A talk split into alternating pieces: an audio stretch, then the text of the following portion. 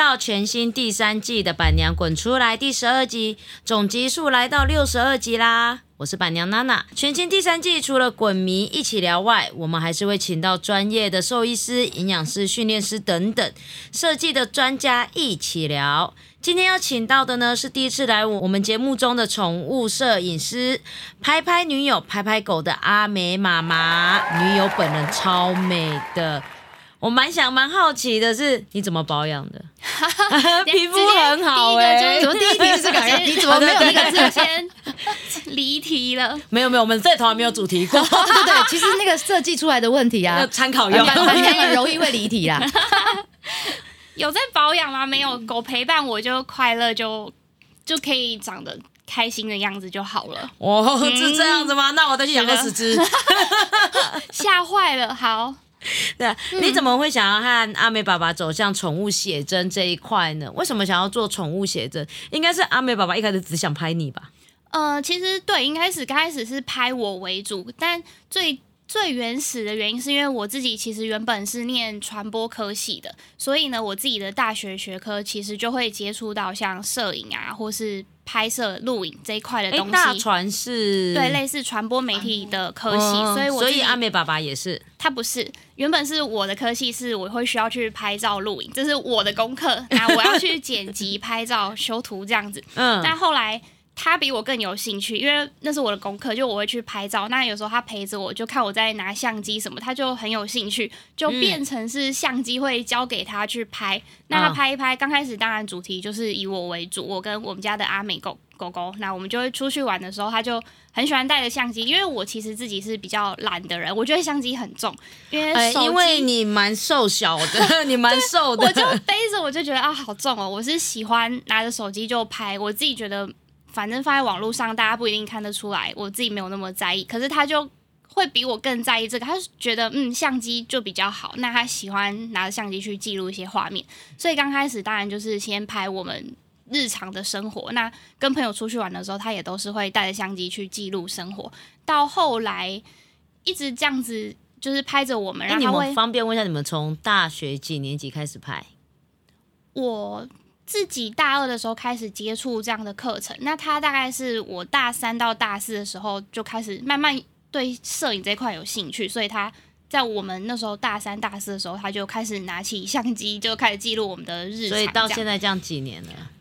从那时候到现在吗？这样算一算，应该也至少有八八九年了吧。哇，那这样拍拍很多的素材，很多的东西，所以你们的这样整个的风格也会一路的不一样吗？会随着年纪，然后慢慢的一个岁月跟时光的那个眼泪，对，我觉得会不一样诶、就是随着刚开始，我觉得跟着时代的审美观也有差，就是每一个时代看东西的感觉是不太一样的，所以你就是随着你自己去看作品的频率啊，或是欣赏别人的作品之后，你会衍生出自己的一套喜欢的样子，对，会开始找到自己的喜好，所以才会发展出现在这个样子，对。很酷哎。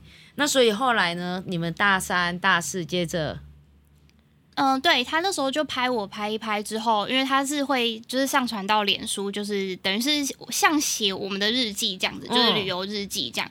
那最刚开始是有朋友会问说，哎、可不可以帮他们拍？就他们就说，哎、就拍像你们平常拍的那样就好。所以其实我们第一组客人有就是类似这种情况，就是旅拍，我们就跟着他一起去。我非常印象深刻，那时候第一次去新竹的那薰衣草森林，就是跟着他那还有带带他们家的狗狗，就一起去那里。那嗯我们真的第一次拍摄的时候是非常紧张，就一直想说，因为拍别人就还是不一样，那还是会想说，不知道要不要去引导他要做什么样的动作呢，嗯或者什么。但刚好那个客人也非常好，所以我们到现在就一直都还是朋友。就从那一次开始之后，会陆续就有人在记录，想要记录跟狗狗的旅游生活，那我们就也就这样慢慢开始我们的嗯记录，这样、对。好酷哦！所以，哎，我刚刚看你们的脸书上面，哎，你们的风格其实很很生活哎。你是不是想要预约了？对啊，我跟你说，我们也是因为宠物写真认识他们的。真的，我们他们很厉害，他们真的可以跟着你们，然后到处，然后而且他们很会控狗。我觉得爸爸很会控狗，而且爸爸也很会指挥妈妈。他超会指挥阿美妈妈的。哦，我只能这样说。爸爸现在不敢不说话嘛？举例可以可以直接举例，直接接没有，他就会说：“哎、你把那个拿到那里，你把那个拿到那里，你把那个。”但是我知道他都是为了要拍出很好的照片。对对对，因为我们家狗狗十岁了，十岁了，对，嗯所以想要再留下一些画面了。板娘，你们家的狗狗是什么样的狗狗？两只标准型贵宾，哇然后我还有两只、三只猫，两只缅因，一只布偶，然后跟两只屁孩，两只屁孩，两个他两个们彼此都可以好好相处吗？可以可以。所以想哇，我喜欢这个风格，我也想要留，我也想要留。我们其实刚开始是就是都一直都是拍户外的，就因为从旅拍开始嘛，所以会一直是走户外的拍摄，就跟呃线上比较多棚内摄影棚是比较不一样的。嗯，因为我们本身是喜欢人啊狗，然后带景，就是比较像是在诉说那天的故事，有那个场景，有那天的阳光啊，或是那天各种氛围，就是可以记录下当天各种情况。嗯我觉得那是跟棚拍比较不一样的感觉。对，哎、所以你们这样子会，你我刚才看你们有拍过整套的婚纱照或者是家庭旅游照那一种的吗？呃，家庭旅游有我们很酷，呃，我们也有另外一个朋友，他们是刚开始当然是两就是夫妻俩，然后带他们家的狗狗跟我们拍。那后来也是变成朋友之后，我们有一次跟他们双方的爸爸妈妈一起去拍，然后那一次他们两个就很好笑，他们就说我们也是第一次，就是两对爸妈一起出来拍这样，然后我们。但那一次爸妈也都玩的很开心，我就觉得，嗯，就是他们也蛮，因为刚好爸妈也都喜欢记录生活，他们也很喜欢拍照，所以刚好就是可以陪着他们一起把全家福六个人的全家福，然后加上狗狗的画面给拍下来。我蛮想要这样子拍的。我想，我主要是因为我们家狗狗，我很怕到最后会有遗憾，因为他们从小的时候也可能。他们在拍的时候比较多，都是因为我们自己的产品，他们拍了很多可以 P 图的产品照，嗯但是反而跟我们这样子出去旅行的正式，就是说真正的正式照片，真的是几乎没有。嗯，对，所以刚才看完，嗯，我们也要，我们也要 order，我也要 order。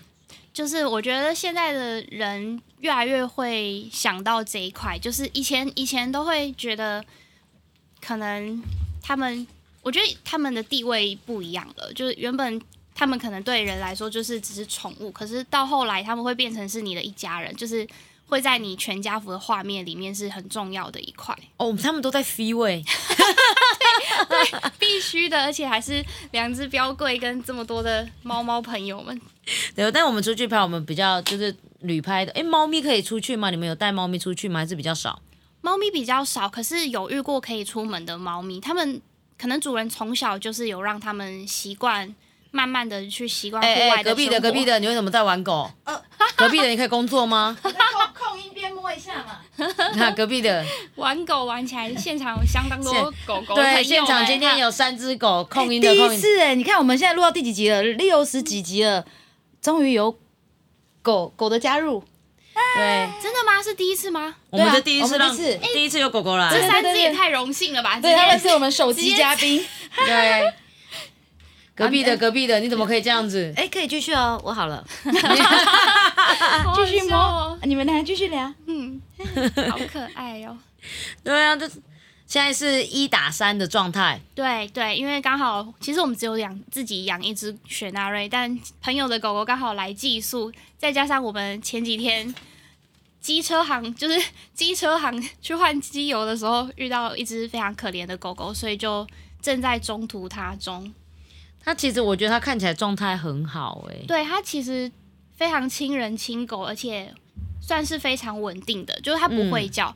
所以那时候机场老板说：“哎、它不会叫，它不会看店。”我就想说，现代人还有人要狗会叫的吗？我真的是，嗯，好，嗯，随便你吧。对啊，为什么哦？我真的，它真的撞他的真的是，而且我觉得，因为他是花贵宾黑白花，对它其实我一直想要养一只乳牛的花贵宾，而且但是是大只的，因为我喜欢大狗，大狗所以我刚看到它就很可爱啊。对它超级可爱的，那个我就是要养一只乳牛哎、哎，你把它放大就好了，待会去放大。按 shift 的整个那那你可以要要记得给我一下那个小叮当的灯。对，放大灯。要放大灯。一个我觉得花梅的故事，其实我觉得阿美妈妈可以跟大家分享，因为我觉得这个算是一个社会教育、哎哦，嗯对，我觉得这个非常需要可以聊一下，让大家知道就是花梅的故事这样子。好，花梅的身世其实非常坎坷，我们后来才知道她是繁殖场被丢出来的。机场老板呢，他就带着他国小的女儿去宠物店领养了花梅。那嗯。他们因为是开店的关系，他们的店面在国小旁边，所以其实小朋友上下学是可以经过的。那嗯。国小的女儿同学就放学的时候经过他们家，那看到花梅，她是它原来就叫花美吗，呃，花梅是我们取的，他们没有给她名字，她就嗯。叫花贵宾，哦。她是花贵宾，花贵宾，那就是她的名字，他们没有给她名字。嗯，那经过的时候看到她，就觉得诶，她很丑，就就直接跟他女儿说，你们家的狗狗很丑，因为他们嗯。喜欢的是红贵宾的样子，他们可能哦其实、小朋友的认知，对他也许不知道他是另外一种样子，就是嗯。他们只觉得，哎，贵宾不是应该就是那个样子嘛，所以他们喜欢的是红贵宾，那觉得他很丑，那女儿就被影响了，她就觉得女儿多大？国小三四年级，嗯，对，那他就觉得，嗯，好像他真的没有这么好看。可是这个家庭最严重的问题是，妈妈也觉得他很丑，妈妈也说，哦，他就就很丑，对啊。那他们家就没有人爱他。那爸爸的立场，他是这他虽然我觉得他可能有一点想要告诉他女儿这样是不对的事情，但他其实没有非常严厉去教育他，他就只说。好吧，那就想办法帮他处理掉。所以，因为他自己是开店的身份，来店的客人会很多，他就只是一直不停的问所有人说：“诶，你要不要养狗？你要不要养狗？”那就有一天刚好问到我们，我就他想说们：“也很幸，花美也很幸运问到了你们。对，我就想说，诶，怎么会突然这么？我只是来换个机油，怎么会突然想说要问我们要不要养狗？他就说你可以去里面看啊，花梅就在他们家的深处，在里面。那我们就走进去看。我想说没看到狗，就他说在右边那个笼子，我把布一掀开，简直 是惨不忍睹。它就是活在屎尿堆里，而且那个笼子的底部是非常大空隙的那种铁笼，一块布都没有给他，所以他小小的脚是踩在那个铁笼上面。铁线上，对对对，就是他的脚掌是完全看得出是变形的状态。那他的生活环境就一块布盖着他的，他就是看不到外界的生活，那没有看到人，没有看到狗，所以我们第一天带他出来的时候。我是一度怀疑他是不是失智了，还是有什么样的状况，因为他对外面的风吹草动，然后叫他的声音是没有反应的，就是嗯他好像不知道这个世界是怎么运作，那声音啊，任何的一切他都没有什么样的动静。真的是来我们家待两天之后，他才开始像一只狗。就比如说听到塑胶袋的声音，会开始诶有什么，他会抬头想看一下，或是说有人在叫他，至少是声音的时候，他会有一点反应这样子。嗯，我就觉得他他一出来就才两天而已，他就总算可以活得像一只狗狗这样，要不然我就很难想象他以前在那种方寸之地抬头什么都看不到是什么样的他的是不是有生过 baby？对他有生过 baby，因为我刚刚来的时候，刚好爸爸抱出来的时候，我发现他的桃子有点大，才说他正在他现在是有发情，发对发情嘛。对，没错那，因为他看起来，因为他的 nipple 有点大，应该是生过。对对，他其实年纪还非常小，现在还不满三岁，可是他已经就是有生过。那我们后来有去查他的，他出生对，他是就是有被登记是未呃合法未绝育的犬只这样子。合法未绝育，所以它它其实是就是犬舍的，对对，它是犬舍丢出来的狗狗。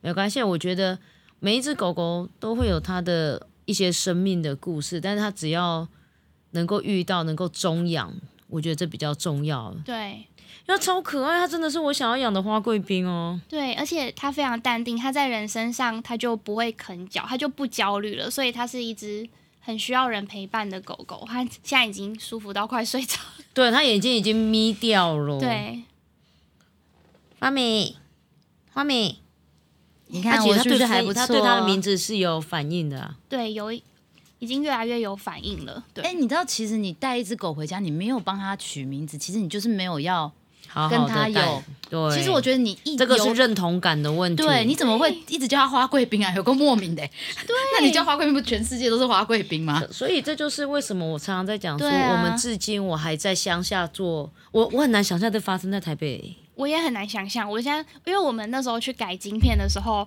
兽医师还问我们说：“哎、他怎么叫花贵宾？”然后就我们就说：“啊欸可是他因为他犬舍出来叫花贵宾，我认为合理。哦，这可是是不是领养的机车行没有去改他？就没改名字啊也，也没有要改名字。那时候，所以他那时候登记的时候就是花贵宾。我想说，嗯，我第一次看到有人的名字是花贵宾，我还确认了一下那个栏位不是品种。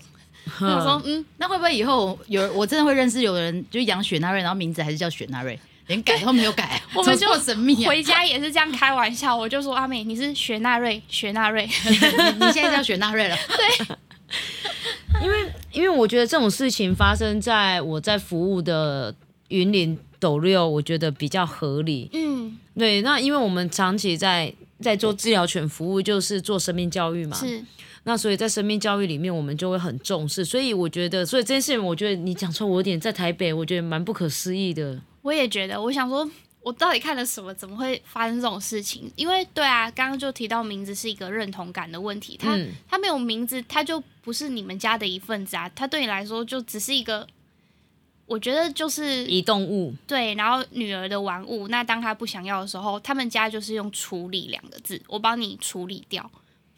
所以当初要狗的也是小孩。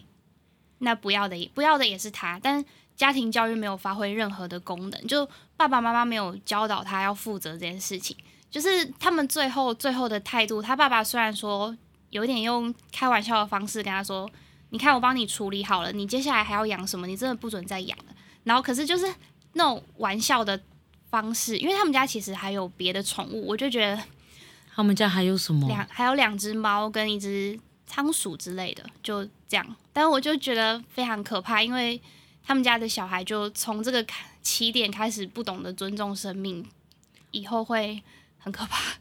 我觉得在不尊重生命这件事情之外，还有另外一点是比较可怕的是，我觉得就像刚刚阿美妈妈提到的家庭教育，因为你从一个小动物，你没有办法尊重它，接下来你怎么会有同理？然后接下来你怎么会跟这个社会的每一个人去尊重每个人？这个我觉得这件事情是它其实我们常常在讲养宠物，养宠物，养宠物这件事情真的不是孩子的责任。我们决定一个家庭要不要养宠物，其实是一个家庭共同决定，一个认同感，是一个家庭的决定。我们尊重每个人的决定。OK，我们养了，而不是说我今天养的时候，哦，这我女儿的，这我儿子的。No No No，不是，这不是这件事情，是我决定让他进来的是我们共同决。对，所以不是不是单方觉得我们的社会其实它存在的就是 OK，少数服从多数，多数尊重少数。OK，结束就是这样，这是一个共同觉，不是说我丢给谁或者是谁一定要去做。对但是我觉得从我一个有我们家有小朋友，从我一个有家长有小朋友的家长来看这件事情是，如果今天我要让小朋友因为养宠物而学会到责任感，这件事情叫做假赛呀。真的啦，因为责任感不是用宠物，不是用生命来堆叠的，生命是无辜的。嗯，我们常常去做服务的时候，去做治疗犬服务的时候，我们尤其是进入校园的生命教育，大概在三四五年级这中间的生命教育的时候，我们做我们我们其实做一件事情，小朋友你们喜欢狗狗吗？喜欢，那你们知道狗狗要干嘛？要遛狗，OK，他们就牵着狗要遛狗喽。然后遛到一半之后呢，狗狗我们就会把大便丢到地上去，小朋友就开始尖叫，假的大便，嗯就是用轻粘土 对，纸粘土做的，但是我们真的做的蛮真的，对，然后丢下去，然后我们就拿袋子来，狗大便了怎么办？要捡大便哦。哎呀，好脏哦，我不要，假的。嗯，然后我们就会知道，我们就跟他讲说，如果你们假的大便都不敢捡了，你怎么养宠物？对捡大便是谁的事情？遛狗人的事情哎、对，嗯，所以我们像我周围有一些朋友，常常都说，哎、我们家小孩要养狗，我说来来来来，我今天带他去遛狗，先捡个大便，捡得起来，我们再决定要不要养，不然就是先铲个猫砂，对，对，猫砂先铲，大便先铲，我觉得这件事很重要，因为不知道你们知不知道那个柴犬小米爸爸，他们好像就是有在做教育这一块。嗯我觉得他们的着重重点就很对，他们在教育小孩养宠物这件事情是有多么庞大，它背后包含的事情有多么的多，嗯。包含你要帮他牵绳，它背后代表的意思是什么，还有简大便刚刚提到的，这都是除了是饲主的责任之外，对于外界给狗狗呃外界看狗狗的观感，也是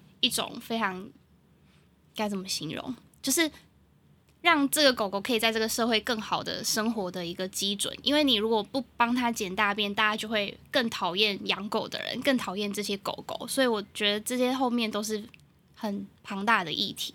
对，但是这就是我们要有很多的人一直去推动对这件事情，这就是我们常常在讲说，我们要走入校园，然后让这件事情可以更多的传播出去，因为大家很容易就是看到的是宠物的美好对那一面。